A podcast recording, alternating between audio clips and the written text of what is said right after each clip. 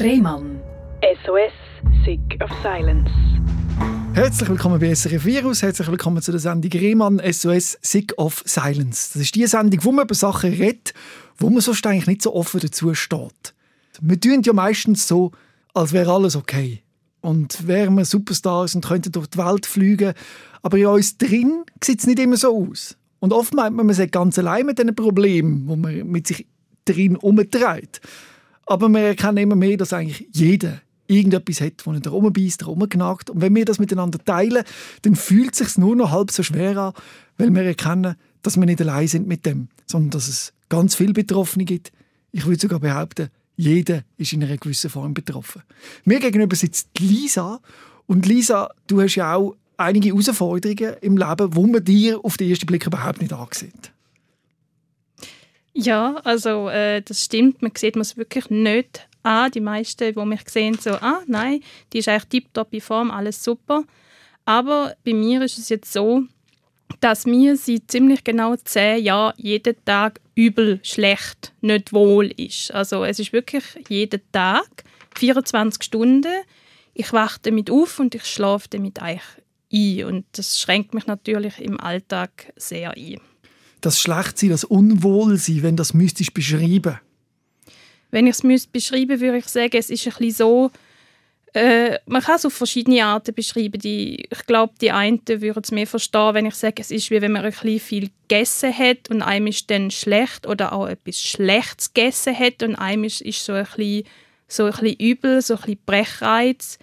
Äh, die einen äh, haben es mehr verstanden, wo ich ihnen erzählt habe. Es ist wie, wenn, wenn man vor einer Prüfung ist, wo man sehr Angst davor hat und einem ist auch so ein bisschen unwohl, nervös, übel. Also es ist wirklich wie so ein ein Brechreiz, als würde man früher oder später müssen erbrechen Ist das Schlechtsein konstant gleich oder ist es manchmal sogar noch schlimmer und manchmal weniger schlimm? Es gibt Situationen, wo es äh, weniger schlimm ist, in, in, Situationen, wo ich entspannt bin, wo ich mich äh, sicher fühle in meiner Umgebung. Und es gibt auch Situationen, wo es schlimmer wird, zum Beispiel in Stresssituationen, wenn ich mich sehr unwohl fühle oder auch äh, mein, mein Magen kann wie nicht so richtig einschätzen, wie viel er wird essen und dann kommt es vor, dass ich zu wenig esse und das wird schlimmer oder wenn ich dann zu viel esse und das nicht so richtig merke, dann kann es auch schlimmer werden. Wie ist das jetzt, wo du so in einem Radiostudio hockst, was ja eigentlich äh, wahrscheinlich schon eine aufregende Situation ist? Ähm, es ist so, dass ich so Publikumssituation etc. eigentlich sehr gewöhnt bin und eigentlich auch sehr gern mag. Es ist mehr, wenn ich mit irgendetwas überfordert bin oder mhm. wenn ich das Gefühl habe, dass ich etwas nicht kann leisten, was ich soll leisten. Also wenn ich unter Druck stehe. Ich weiß nicht, ob du von der Diagnose Emetophobie schon mal gehört hast. ja, das, äh, von dem habe ich schon äh, viel gehört. Ich habe mich auch mal selber damit beschäftigt. Es ist sicher ein ein Teil von dieser ganzen Sache. Ich weiß nicht, willst du erklären, was es ist oder soll ich es erklären? Kurz erklärt ist die Angst vor einem Erbrechen, oder? Genau, genau. Also das ist wirklich eines der zentralen Probleme, wo bei mir um sind, die äh, Angst vor Erbrechen. Also mir ist zwar jeden Tag schlecht, 24 Stunden, aber ich habe in diesen zehn Jahren, wo ich das jetzt habe, genau ein einziges Mal wirklich müssen faktisch erbrechen. Also es wäre jedoch das Schlimmste für dich, was passieren könnte, wenn du müsstest erbrechen das ist so eine riesige Horrorvorstellung für mich. Also für mich ist es eine ganz, ganz schlimme Vorstellung, müssen erbrechen und am schlimmsten wäre es in einer Situation, wo andere Menschen das mitbekommen. Zum Beispiel jetzt? Genau, zum Beispiel jetzt.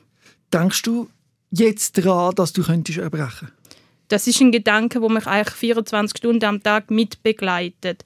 Also und ich, ich bin auch wie dazu gezwungen übergegangen. Es hat sich so eingeschlichen, dass ich meinen Alltag auch auf das ausrichte. Wie zum Beispiel, für mich ist es fast genauso schlimm, wenn jemand in meiner Gegenwart muss erbrechen muss. Mhm. Mhm wir gehen dieser Sache, es klingt ein bisschen falsch, wenn ich sage, wir gehen dieser Sache auf die Spur. Das ist immer so, erstens bin ich nicht qualifiziert, um da mit dir auf die Spur zu gehen, aber es nimmt mich wunder, deine Geschichte, wie du das erlebt hast, dass wir das dann vielleicht auch besser nachvollziehen können, was du da mhm. durchmachst und erlebst. Und du bist äh, in Deutschland geboren, relativ ländlich, hast du gesagt. Genau. Und du äh, sagst aber schon immer, sehr, ein sehr lebhaftes Wesen gewesen. Würde man da, könnte man da von ADHS reden, wenn man eine Diagnose würde stellen Oder einfach sonst... Einfach sehr lebhaft. So wie Kinder halt sind, oder? Genau. Aber das Lebhafte ist in der Schule ein, ein Nachteil für dich geworden, im Sinne von, die Leute haben sich über dich lustig gemacht. Ja, genau. Also es ist so gewesen, dass ich eigentlich immer bei allem dabei war. Ich bin wie so ein, ein Gummiball gewesen, wo, wo eigentlich immer Action gebraucht hat und immer Leute um sich herum wollte haben. Und das ist mir natürlich auch zum Verhängnis geworden, wenn es gewisse Gruppierungen in der Schule gegeben hat, wo mich jetzt einfach mal nicht haben wollen, dabei haben, so mhm. für sich wollen bleiben. Das ist eigentlich auch etwas ganz Natürliches, dass man nicht jeden Mensch in seine Gemeinschaft gerade einlädt, mhm. oder? Aber ich habe irgendwie das Gefühl gehabt, als Kind, ich würde gerne überall dabei sein, überall mitreden. Und das ist natürlich äh, auch auf Unverständnis gestoßen und ich habe mich in sehr vielen Situationen abgelehnt gefühlt, gefühlt. genau, ja. ausgeschlossen. Ja. Und man muss sagen, in dieser Zeit war es noch nicht übel gewesen. Genau. Da bist du eigentlich, würde ich sagen, jung aufgeweckt, genau. einigermaßen stabil gewesen. Aber das Mobbing ist immer schlimmer geworden. Was haben denn die so gemacht? Also es ist irgendwie ein Gesamtpaket gewesen. Es ist teilweise sehr, ähm, ja, wie kann man sagen, sehr unterschwellig gewesen. Also es, ich, es ist eine Mitschülerin gewesen, die mich sehr auf dem Kicker hat. Also sie hat zum Beispiel so Sachen gesagt wie, äh, wenn du mal stirbst, dann lasse ich bunte Luftballons in die Luft steigen. Mhm. Oder äh, sie hat zum Beispiel mir meine Kollegen weggenommen, weil sie auch mit denen sehr gut befreundet war und ich konnte natürlich nicht mehr dort dabei sein.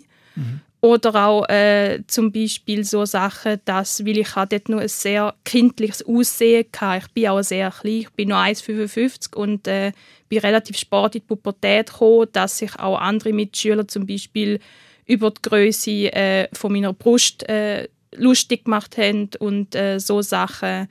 Mhm. Und auch einfach, äh, was ist noch? Gewesen? Ich bin mal äh, von einem Bub, äh, ja, kann man sagen, ein bisschen wie sexuell belästigt worden mhm. im Sportunterricht, aber ich habe das wie nicht gemerkt als Kind, oder? Mhm.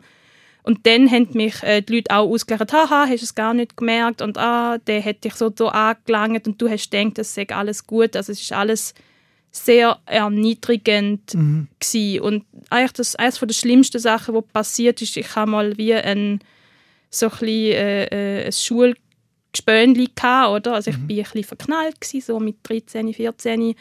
Und äh, dann habe ich mich getraut, um ihm mal ein Brief zu schreiben, einfach ob er mal Lust hat zum Treffen oder mhm. weiß ich was. Und dann habe ich einen Hassbrief bekommen, wo Voll. alle möglichen, genau, wo er mit seinen Kollegen zusammen geschrieben hat. Und mhm. äh, dort sind dann so Sachen drin gestanden, du bist hässlich, du bist unmodisch, äh, du kannst uns niemals ein, ein Wasser riechen und niemand mag dich und so Sachen. Und das das trifft einem schon relativ hart, vor allem so als junger Mensch in der Entwicklung. Schrecklich. Und man hört es ja immer wieder, ich habe es ja selber auch erlebt, die Kinder in dem Alter sind einfach, ich weiß nicht, was mit denen los ist. Ja, es ist, also die Lehrer haben teilweise auch davon gewusst, aber sie haben auch nicht wirklich gewusst, wie sie mir sich ihrer Verantwortung oder, oder wie sie wie sie mir sollen helfen. Also ich glaube, ja. es haben schon mal Gespräche stattgefunden, auch schon in der Grundschule also dort habe ich auch mal einen Drohbrief bekommen und dort hat dort es auch Gespräche gegeben, aber ich habe so das Gefühl, wenn man einmal so den Stempel hat als mhm. Opfer, oder, dann wird man den ganz, ganz schlecht wieder los. Das Schlimmste finde ich dann jeweils den Satz von einem Lehrer, du musst dich halt einmal wehren. Mhm. Das ist, ja. ja. Also was ich vor allem auch schlimm gefunden habe und äh, das ist leider auch in meiner Familie so gewesen, dass äh, man mir gesagt hat, ich müsse mich ändern und dann würde es aufhören. Mhm. Also ich sehe nicht so gut, wie ich bin. Schrecklich. Und äh, das, es hat dann so ein bisschen gipfelt. Äh, ich weiß nicht, ob das in der Schweiz üblich ist, aber bei uns gibt es, äh, wenn die Matur, bei uns heißt das Abitur, mhm. wenn das kommt, dann gibt es wie so eine Zeitung, oder, wo alle miteinander machen und dort wird jeder mit so einem Porträt in, in dieser Zeitung äh, vorgestellt. Eine Maturzeitung, doch, genau, doch, das gibt's genau. Schülerzeitung. Und genau so eine Art Schülerzeitung. Und dann äh, darf, hat bei uns jeder dürfen zu den anderen einen anonymen, wohlgemerkt Kommentar abgeben. Oh, was ist aber das? Aber das ist ja schon... ist denn das auch kontrolliert worden, was das für Kommentare sind? Oder hat man da einfach alles zugelassen? Also es hat eigentlich geheißen, man darf niemanden beleidigen.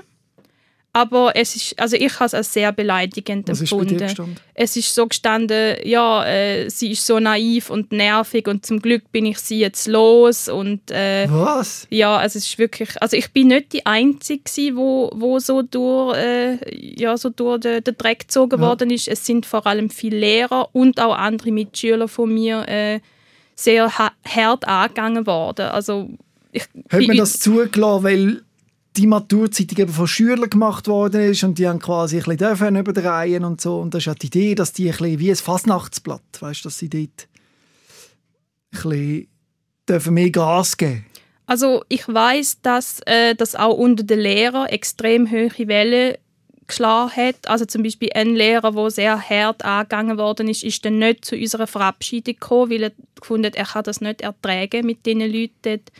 Wieso Nur so- kann, wie kann man das überhaupt zulassen, so eine Zeitung? Gibt es da niemand, der das kontrolliert? Das ist von den Lehrern nicht kontrolliert worden. Das ist äh, einfach nur von den Schülern äh, zum Beispiel ähm, äh, aufgesetzt worden. Und ich weiß auch, dass in Jahrgängen später die Initialen Schülern haben bei den Kommentaren müssen dabei sein, dass man sie ungefähr kann identifizieren Zum und dass das nicht mehr vorkommt. Das kennt man ja vom Internet, oder? Dass man, wenn man anonym kann posten kann, dann schreibt man irgendein Zeichen und das, vor allem in dem Alter, Genau. ist das etwas ganz Schreckliches. Und das, ist ja, das zeigt aber auch, wie viel da noch zu, zu tun ist in den Schulen, dass man Menschen beibringt, das Wort verletzen können. Ja, also ich, ich meine, es ist jetzt auch schon zehn Jahre her, dass ich die Schule verloren habe und ich hoffe, dass es mittlerweile besser ist. In, in dem Sinne, ich kann es natürlich nicht Ich kann es sagen. leider, ich kann es leider beurteilen. Ich habe schon viele so Gespräche gehabt, auch aktuell von Menschen, die stark gemobbt werden. Und das ist immer noch. Ja, also das ist wirklich Und ganz... es wird viel zu wenig unternommen. Und es wird vor Ja. allem nicht ernst genommen, weil sehr oft äh, sagt man dann, ja weißt, das geht doch vorbei.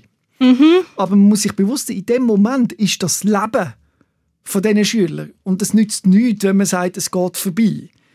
In der Wahrnehmung von einem ist das so, für immer. Ja, das ist so. Also ich muss auch sagen, ich äh, bin den Opferstatus bis heute nicht wirklich Losworden. losgeworden in mir drin. Also es ist so, dass wenn ich auf neue Leute treffe und ich bin eigentlich ein extrem äh, extrovertierter Mensch, der gerne auf Leute, Leute zugeht, mit ihnen redet, etwas unternimmt.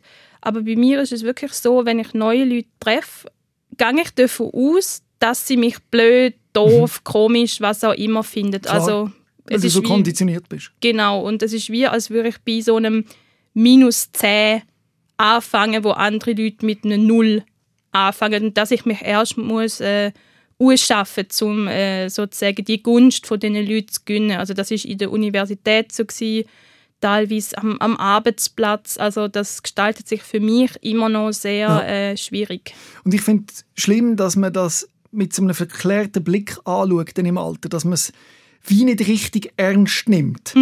Also ich habe zum Beispiel auch schon von einem Lehrer mal gehört, der gesagt hat, ja weisst, als ich jung war, haben mich auch umbringen weil es so schlimm war, weil sie mich da wollen in den See hineinschmeißen, aber hahaha und so. Also das ja. ist erschreckend, dass, sogar, dass man das sogar man selber das verdrängt, weißt, im Nachhinein. Und sagt, ja, ja, ich habe da halt auch durch müssen und so schlimm ist das nicht. Das gehört irgendwie dazu. Ich finde wichtig, dass man das anerkennt, dass es wirklich schlimm ist und dass man da nicht darüber lachen kann und sagen, irgendwann schaut man zurück und findet es lustig. Ja, das ist leider bei mir auch so äh, gesagt worden. Also, ja, irgendeine lachst drüber. Und äh, es hat sechs, sieben Jahre gebraucht, bis ich gefunden habe, nein, ich will nicht über das lachen. Ja, genau. Ich habe das schlimm gefunden Genau. und ich finde es immer noch schlimm. Und das anerkennen, das regt mich auf, dass das viele nicht machen. Also, ja, weißt man muss das ernst nehmen. Genau. Und ich weiß auch durch viele Gespräche in dieser Sendung, was das mit sich zieht, über Jahre. Und wir das als Gesellschaft am tragen, wenn wir wieder reden von wegen äh, Kosten, oder? Mhm. wo, wo das verursacht, sei das äh, beim, beim Psychologen oder auch gesundheitlich äh, chronifizierte Krankheiten und so, wo vielleicht teilweise wirklich zurückzuführen sind auf intensives Mobbing in der Schule, wo noch sehr aktiv lebt. Ja, das ist auf jeden Fall so. Also ich würde mir auch wünschen, dass das weiter angegangen wird, dass das mehr in der Schule äh, thematisiert wird und dass äh, Leute sich bewusst sind, äh, was, was, was man als junger Mensch auch bei einem anderen kann anrichten kann. Also dass, dass man das wirklich weiß, so hey, du verletzt den anderen, weil es gibt ja auch Leute, die es gar nicht böse meinen. Also das habe ich auch vielfach mhm. gehört bei mir jetzt auch bei Klassentreffen in der Schule und so. Also ich habe mich, ich habe zum Beispiel dann den Mut gehabt, um auch an spätere Klassentreffen zu gehen und, und den Leuten auch wieder ins Gesicht zu schauen und das teilweise auch anzusprechen. Und viele haben dann auch gesagt, oh, ich habe gar nicht gewusst, dass dich das so verletzt hat. Also es, es kommt oft anders an, wie das man es sendet, oder? Ich glaube, das entwickelt sich erst später.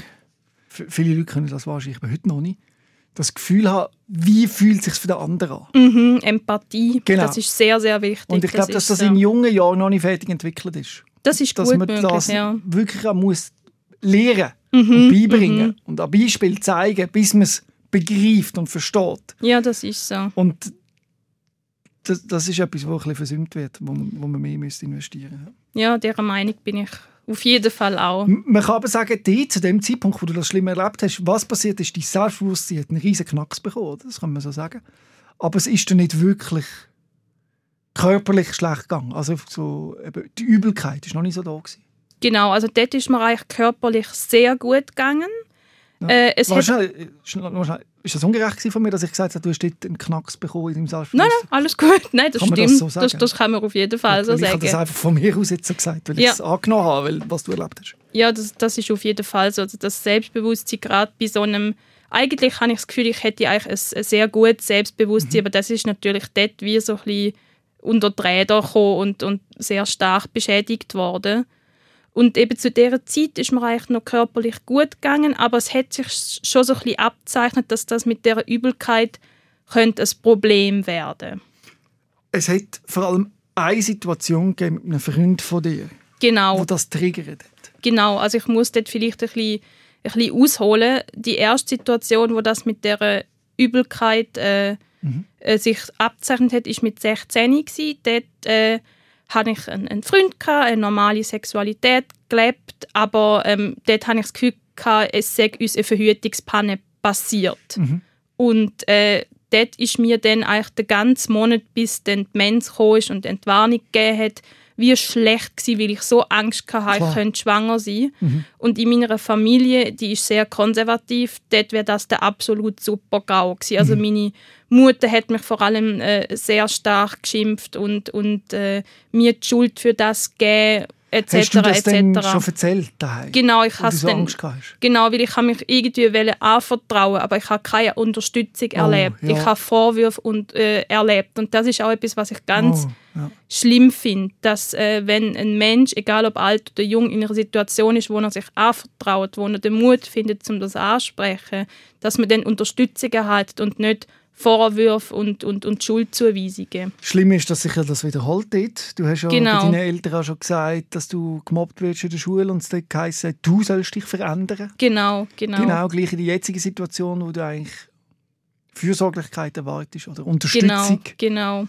Passiert genau das Gegenteil. Das ist eigentlich tragisch. Hast du das mal mit deinen Eltern ansprechen ähm, ich habe mit meinen Eltern mal über das äh, geredet und sie haben gesagt, dass sie einfach, weil ich ihr erstes Kind bin und auch immer so ein, ein Sorgenkind, weil ich bin eine frühe Geburt war. Mhm. und meine Eltern haben sich eigentlich immer mit Kaiserschnitt und allem drum und dran mhm. und meine Eltern haben sich eigentlich immer um mich müssen Sorgen machen und sie haben gesagt, dass die Angst eigentlich immer sehr präsent war, dass mir etwas mhm. passieren würde. Ich glaube, das ist so das, warum sie, sie vor allem so ja. reagiert haben. Aber sehen Sie jetzt im Nachhinein ein, dass das vielleicht die falsche Reaktion war oder ist da noch... Mal, also inzwischen habe ich es sehr, sehr gut mit meinen Eltern und äh, ja, sie sind dort einfach wie so ein bisschen überfordert mit, mit all dem gewesen. Ich finde mutig von dir, dass du das mit deinen Eltern hast können ansprechen weil normalerweise liegt so, liegt so Zeug für immer in der Luft und man hat einen kleinen schwierigen Umgang miteinander. Niemand weiß genau wieso und so Zeug bleibt einfach unangesprochen, weil es zu emotional ist.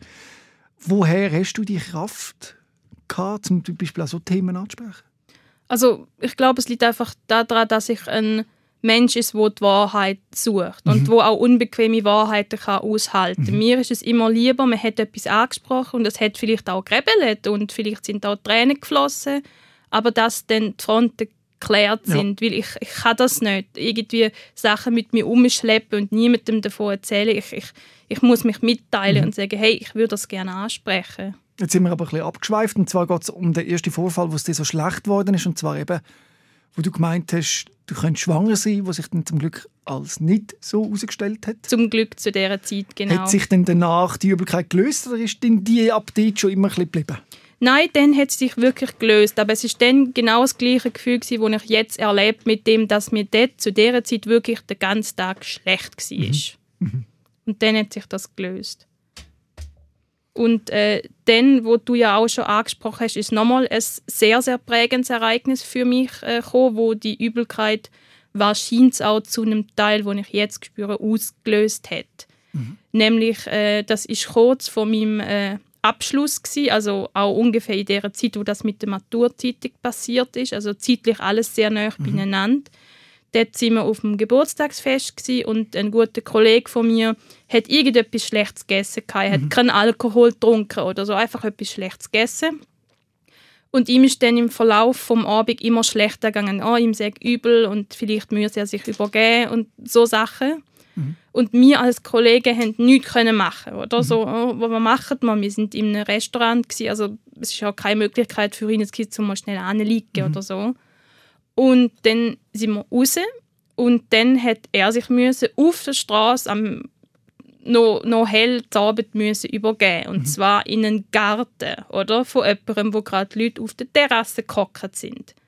Und das ist ich mag mich an jedes Detail von dieser Situation erinnern.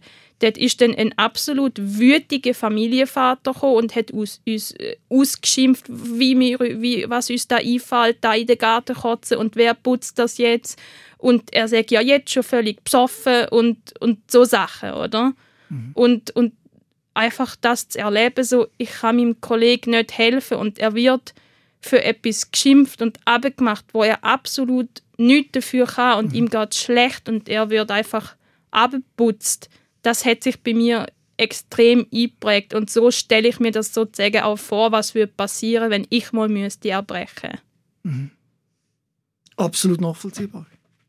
Und das ist mir einfach so geblieben irgendwie, dass ungefähr zwei Wochen später das mit der Übelkeit dann Dein Kollege, hat. wie der, der hat das wegstecken Mein Kollege ist dort eigentlich relativ entspannt damit umgegangen. Klar, in dieser Situation ist es blöd und alles, aber äh, er, ist, er hat das weggesteckt und das ist dann halt irgendwie eine blöde Situation gewesen, aber... Für dich war es ein Schock gewesen und du hast gewusst, du darfst nie dich übergeben irgendwo. Es genau. könnte ganz schlimm sein, oder? Das ist ja Panik bekommen, Angst. Genau, also das ist wirklich Angst gewesen, dort... Äh, und ich habe dann auch noch müssen helfen, dass das putzen und alles. Und das ist einfach absolut erniedrigend für mich. Oh Jesus Gott. Also ich verstehe das zum Beispiel auch nicht und ich finde das auch absolut schlimm, wenn... Wie hat denn der Mensch reagiert? Das ist ja Wahnsinn. Ja, also das ist wirklich... Er ist absolut auf 180 und, und, und ganz, ganz wütig und kein Wort von «Hey, ist alles okay? Brauchst du irgendetwas?» oder? So wie ich jetzt probieren ja. zu reagieren, wenn, wenn jemandem das schlecht geht. Um Himmels Willen, was für eine Welt leben wir wieder?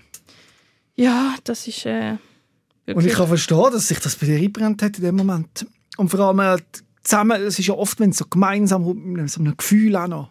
Ja. Und dann hat sich das, der, der Zwangsgedanke quasi, dass du dich könntest übergeben in deinen Kopf. Begeben. Ja, das Jeden Tag, so. die ganze Zeit denkt, was, wenn ich muss und ich darf nicht. Genau, so ist das. Also oh. es ist wirklich ein, ein, ein sehr, äh, wie kann man sagen, ein sehr erdrückendes Gefühl. Aber es ist ein Zwangsgedanke, der immer wieder kommt. Du hast ja gesagt, äh, es, du hast ja eine gewisse Form vielleicht sogar von Zwangsstörung. Gibt es denn zum Teil also ein Ritual, das du machst, damit du nicht musst kotzen zum Beispiel? Zum Beispiel, es gibt ganz viele Sachen. Also ich habe wirklich den Alltag groß, größtenteils nach dem strukturiert. Also zum Beispiel ähm, wenn ich auswärts gehe essen, dann würde ich nie etwas, etwas Schweres wählen, oder? Also ich würde mir dort zum Beispiel jetzt nie äh, irgendeine große Portion Fleisch oder so bestellen, weil ich weiß, mhm. dort ist die Wahrscheinlichkeit größer, dass mein Magen damit mehr Mühe hat und mhm. dass man dann könnte schlecht werden. Und ich habe zum Beispiel auch immer, egal wo ich hergehe, äh, Ingwer-Tabletten dabei, weil sie gut gegen Brechreiz mhm. auch allgemein helfen.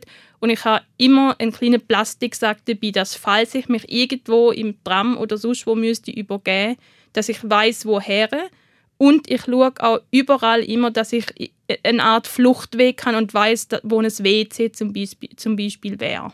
Mhm. Und ich vermeide auch äh, sehr stark Situationen, wo sich andere könnten erbrechen. Zum Beispiel finde ich es unmöglich, wenn jetzt zum, vor dem Covid äh, die Leute Innenstädte vollkotzen, oder? Mhm. Nach dem Ausgang oder so. Also das, um, um, um so Sachen mache ich immer einen ganz, ganz, ganz weiten Bogen. Mhm. Durch das Ganze hast du auch depressive Phase erlebt? Ja, genau. Also durch das, dass das Übelkeitsgefühl einfach 24 Stunden am Tag anwesend ist, äh, kann man auch nichts mehr wirklich geniessen, oder? Weil es ist immer da, es ist immer so, egal was man macht, es begleitet einem und äh, das drückt einem natürlich auch auf, auf, auf die Stimmung, weil äh, mhm. man kann nichts mehr zu 100% geniessen, man kann nicht mehr wirklich irgendwie loslassen und einfach im Moment sein. Und das ist natürlich etwas, was einem äh, ja, eben recht auf die Stimmung drückt. Weil man immer an das muss denken Genau, genau. Die äh, Mechanismen, die du machst, die Abfolge, um dass du nicht musst erbrechen musst, die nicht zu machen, ist das nicht möglich? Oder auszuhalten? Das ist äh, eine extrem beängstigende Situation, wo ich alles mache, um es irgendwie vermeiden, dass ich die Mechanismen kann, kann beibehalten kann. Also ich, ich bringe mich bewusst auch zum Beispiel nicht in Situationen, wo ich wüsste, dass es jetzt eine schlechte medizinische Versorgung gibt, dass falls es mir schlecht geht, dass ich äh, nicht versorgt werden mhm. das, das äh, schließt sich an das Ganze noch so ein bisschen, noch so ein bisschen an, dass ich immer schaue, eben, wo hat es ein WC, kann ich, äh, mhm. kann ich eine Notfallnummer anrufen, kann ich mich irgendwo zurückziehen, kann ich irgendwo her, wo mich niemand mhm. sieht, also zum Beispiel äh, äh, in so einem Mehrbettzimmer in einer Jugendherberge oder so zu schlafen, das ist für mich ein, ein Ding der Unmöglichkeit. Mhm. Die ersten drei Jahre, du hast es mit dir selber ausgemacht, oder wie war das? Gewesen? Ja, also irgendwann hat es einfach wie nichts mehr gebracht, darüber zu reden am Anfang. Also, und auch meine Eltern haben auch nicht mehr weiter gewusst und kein Arzt hat weiter gewusst. Am Anfang, in den ersten drei Jahren, hat sich eigentlich darauf beschränkt, dass ich von Pontius nach Pilatus zu allen möglichen Ärzten gerannt bin, mhm. dass die irgendeine äh, Ursache, eine körperliche Ursache könnten finden und und meine Eltern haben zum Beispiel auch schon mal gesagt, sie trauen sich bei mir nicht mehr, mich zu fragen, wie es mir geht. Klar. Also und irgendwann ist Die Antwort ist eigentlich mehr schlecht. Genau, und das, das wollen die Eltern natürlich nicht, nicht hören, oder? Dass es dem Kind, wo, wo sie immer haben, müssen Angst haben, wieder schlecht geht oder immer noch schlecht geht. Mhm. Wann ist der Punkt, wo du gemerkt hast, es ist nichts Körperliches, ich brauche psychische Hilfe? Ähm, das ist zu dem Moment, gewesen, äh, wo die äh, psychosomatische Beschwerde, sagt man dem ja, oder? Wenn es äh, eine psychische Ursache und eine körperliche Ursache irgendwie zusammen hat. Mhm. Das äh, ist zu dem Zeitpunkt gewesen, wo zu der Übelkeit noch äh, chronische Kopfschmerzen dazugekommen sind. Mhm. Und wie haben sich die angefühlt und wie haben sich die gezeigt? Ähm, das war im Studium. Dort bin ich sehr, sehr gestresst und hatte immer viel zu viel äh, zu tun. Gehabt. Und äh, irgendwann habe ich einfach nur noch in so einer Anspannungswelt gelebt. Also es mhm. war, als wäre ich 24 Stunden unter Strom. Ich hatte Schlafstörungen. Gehabt. Äh, ich bin einfach, ich bin einfach nicht mehr äh, zu brauchen gewesen, weil ich eigentlich nur noch meine Ruhe haben Und dann habe ich gemerkt, okay, das mit den Kopfschmerzen und mit der Übelkeit zusammen, ich, ich kann so nicht mehr leben, ich will so nicht mehr leben und ich brauche jetzt äh, äh, psychologische Hilfe. Und wie war die, die Hilfe? Was ist dir da angeboten worden? Also äh, ich habe mich zuerst mal informiert, das war dort noch äh, an der Uni, gewesen. dort hat es ein Beratungsangebot gegeben, so eine Erstberatung. Mhm. Und äh, ich bin wirklich äh, des Herzens froh gewesen, dass ich die Möglichkeit hatte, um einfach mal dort einzuschauen und hey, mir geht es nicht gut, was, was kann man machen? Und die haben mich dann äh, einer Psychiaterin weiterempfohlen und das äh, ist dann der Start gewesen, dass es äh, immer weiter bergauf gegangen ist und ich bin sehr froh, dass ich diesen Schritt habe können machen. In der Therapie bist du jetzt seit sieben Jahren?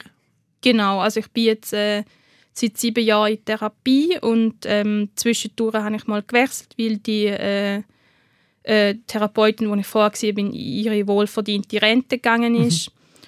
Und äh, also es ist wirklich, es ist wirklich äh, eine sehr gute Möglichkeit, um über die Sachen eben reden, wo, wo man sonst eben nicht so darüber reden wie man die anderen nicht belasten oder wie man denkt, sie verstehen es nicht oder so. Genau. Und wir hoffen, dass sie es jetzt besser verstehen, weil du es hier erzählst. Aber wenn wir ehrlich sind, in diesen sieben Jahren Therapie hat sich am Zustand an für sich an dieser Übelkeit nicht viel verändert, oder? Du bist immer noch, es ist immer noch gleich. Ja, also das Grundsymptom, wenn man dem kann so sagen, das mit der Übelkeit ist wirklich unverändert. Also das Jahr werden es jetzt zehn Jahre, wo mich das nicht loslässt und äh, das wird sicher noch ein weiter Weg sein, um das endgültig können ablegen. Aber die Angst davor hat sich reduziert.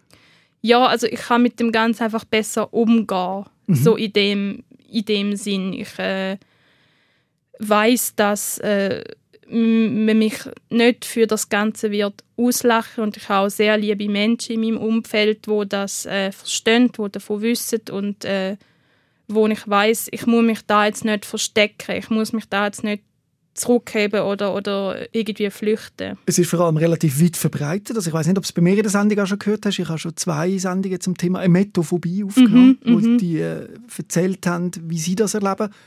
Und die haben ja beide jeweils gemeint, sie seien die Einzigen, die das haben. Und das ist noch interessant, oder? dass man das Gefühl hat, das sei so selten, aber trotzdem ist das noch sehr oft der Fall. Es ist einfach ein riesiges Tabuthema. Das ist so, ja. Und wenn wir ehrlich sind, wäre ja eigentlich das Ziel von dir, dass du irgendwann sagen kannst, wenn ich mich jetzt müsste übergeben oder wenn ich mich würde brechen, das wäre eigentlich wäre egal. Genau, das wäre so ein das Ziel, dass ich selbst, wenn es mal passieren würde, dass ich kann sagen, das ist jetzt von meinem Körper aus anscheinend nötig gewesen, aus irgendwelchen Gründen. Und, äh und ich kann dir auch sagen, ich will dich nicht verurteilen. Also ich habe das Gefühl, ich habe so viele Menschen gesehen, die sich mir übergeben, das ist völlig okay. Ja, genau, das wäre so Das gehört auch zum Leben dazu. Und, aber wenn man langsam anfängt, muss man ja eigentlich anfangen, dass man die Sachen, die man eben unternimmt, damit man eben das nicht passiert, dort muss man eigentlich schon ansetzen. Ja, genau. Also es ist so ein bisschen am Anfang das so ein bisschen abbauen, dass man mhm. die ganzen Zwänge, die jetzt da sind, und dass man aushalten vielleicht auch. Ja, ja. Aber es wäre für dich unmöglich, etwas Schweres ja, für Schlusszeichen bestellen im Restaurant. Also ich bin immer wieder dran, um das äh, probieren. Mhm. Und ähm, amig habe ich es jetzt vielleicht so gemacht, dass ich gesagt okay, ich, ich nehme vielleicht mal eine halbe Portion oder ich esse zum Beispiel auch sehr, sehr langsam. Das mhm. hilft auch und dort bin ich auch froh, dass mein Umfeld das äh, so kann aufnehmen kann, dass ich sage, sie braucht halt ein bisschen länger mhm. oder so. Und, und ich probiere mich dort wie immer mehr Schritt für Schritt anzutasten, mhm. aber bis ich das wirklich völlig kann ablegen kann, das äh, wird wahrscheinlich noch viel Arbeit brauchen. Aber es ist nicht unausgeschlossen, wenn man denkt, was du schon alles geschafft hast. Oder? Wenn du jetzt zurückschaust vor fünf Jahren, würdest du sagen, ist schon mehr Druck gewesen? Ja, auf jeden Fall. Also äh, es hat sich jetzt eigentlich die ganze Situation rundum kontinuierlich verbessert, natürlich auch durch Therapie. Und äh, ich bin auch zuversichtlich, dass es irgendwann wieder, wieder, wieder wird. Und ich, ich glaube, man darf einfach die Hoffnung nicht verlieren. Und welcher Teil spielt das offene Gespräch, dass du dich quasi outest und sagst, ich habe das und ich lebe mit dem, gibt das auch eine Erleichterung?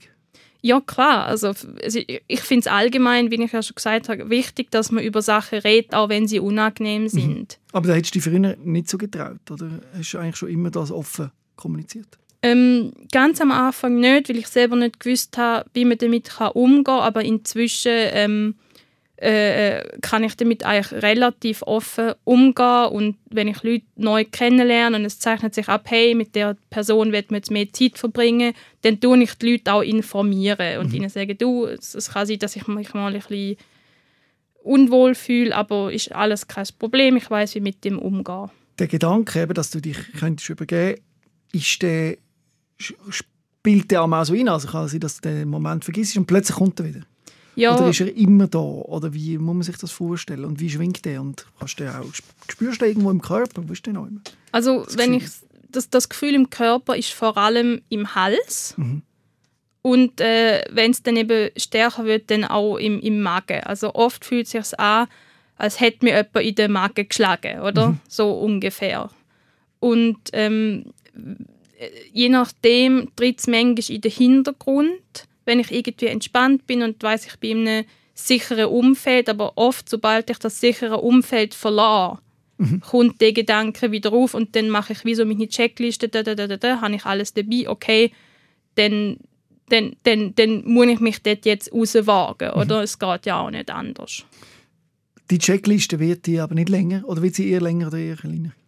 Ähm, eigentlich ist sie relativ konstant geblieben, so über die Zeit. Also ich habe jetzt irgendwie einen Weg gefunden, um das äh, zum, zum mit, dem, mit dem umgehen, wenn ich die Checkliste einhalte. Aber jetzt, äh, ja, gerade halt auch mit dem, mit dem Virus und so, mhm. ist es natürlich äh, wie fast nochmal äh, schwieriger geworden, weil jetzt äh, die Gefahr sozusagen, dass man krank werden oder sich anstecken, fast noch noch größer geworden ist, mhm. wovor ich ja auch immer viel Angst hatte, mich mit irgendetwas anzustecken. Also das wäre so. das Schlimmste an der Erkrankung oder am, am Coronavirus zum Beispiel, dass du dich dann könntest übergeben. Genau. Das ist eigentlich das Schlimmste, wäre das fast so schlimm, wie wenn du würdest sterben. Genau. Also und, und, und jetzt ist natürlich auch so, dass dann äh, die Leute sich vielleicht noch weniger würden trauen, einem zu helfen oder sich mhm. noch mehr von einem abwenden, wie man ja krank aussieht und äh, gegen den man auch einen Bogen macht. Und zum mhm. Beispiel die Maske ist auch schwierig, weil das ist ja sozusagen wie eine Barriere zwischen der Luft und dem Mund, oder? Mhm. Und das ist natürlich auch eine ganz schlimme Vorstellung, wenn man nicht mehr genug Zeit hätte, um die Masken abzulegen. Glaubst du diese Vorstellungen, also ist das etwas, wo du mit deiner Überzeugung glaubst, oder kannst du das differenzieren und sagst, das ist meine Krankheit, wo das sagt? Und ich bin mir schon bewusst, dass es eigentlich nicht so ist ähm, es ist je nach Situation. Also es gibt gewisse Situationen, wo ich schon das Gefühl hatte, äh, jetzt könnten mich Leute wirklich auslachen und so, aber es gibt natürlich auch viele Situationen, wo ich finde, das ist echt gerade ein voller Quatsch. Also zum Beispiel, äh, äh, wenn man jetzt äh, wegen etwas beim, beim Arzt sitzt oder so und es geht einem nicht gut, dann, dann ist es ja klar, dass es mal passieren kann, dass jemand muss erbrechen wie es ihm schlecht geht. Und dann, dann wird einem niemand dafür äh, verurteilen. Aber es, äh, es hat zum Beispiel auch schon Situationen gegeben, wo es mir auf einer Party schlecht gegangen ist und äh, dann hat mich darauf die Person, wo die, die Party veranstaltet hat, nie mehr bei ihren Partys eingeladen, weil sie das Gefühl hatte, ich würde die Stimmung verderben. Nö. Bist du sicher, dass das der Grund Sie hat es mir gesagt, ah. dass es der Grund Aber ist. Aber das hat das, nichts mit ihm Erbrechen oder doch vielleicht mit Doch, es hat mit, mit äh, der Übelkeit zu tun gehabt, dass man einfach schlecht war und ich habe den anderen das gesagt und dann hat niemand mehr weiterfeiern und letztendlich bin ich dann der Grund gewesen, äh, mhm. warum äh, die Party dann geendet mhm. hat. Also das sind natürlich auch Sachen, die das wieder füttern. Genau, und in deiner Wahrnehmung ist dir wirklich schlecht oder hast du das Gefühl, mir ging es eigentlich gut, aber die Krankheit macht, dass es mir schlecht geht? Also kannst du das wie abstrahieren und sagen, das ist ein Zwangsgedanke, das ist äh, ein, äh, etwas, was du nicht kannst steuern kannst, das nichts mit dir zu tun hat? Ja, Oder ist also, für dich das Gleiche? Nein, eigentlich nicht. Also ähm, für mich ist es eigentlich so, dass man schlecht ist, das ist zu 100% der Krankheit geschuldet. Dem, dem Ganzen, was sich in meiner Jugend und, mhm. und aufgebaut hat. Das ist einfach ein Ausdruck von, von dem Leiden, was sich, äh, was sich aufgebaut hat. Und wenn ich jetzt die psychische Erkrankung nicht hätte, dann würde es mir gut gehen. Mhm. Und eben, du kannst die psychische Erkrankung nicht ansehen als etwas, wo also es ist schon real, aber das, was sie dir sagt, dass das nicht real ist. Ja, also das, was sie mir sagt, eben das, das, das weiß ich, dass das eigentlich nicht real ist. Das, das ist, das ist ein, äh, zu 99 Prozent äh, spielt sich das in meinem Kopf ab. Mhm.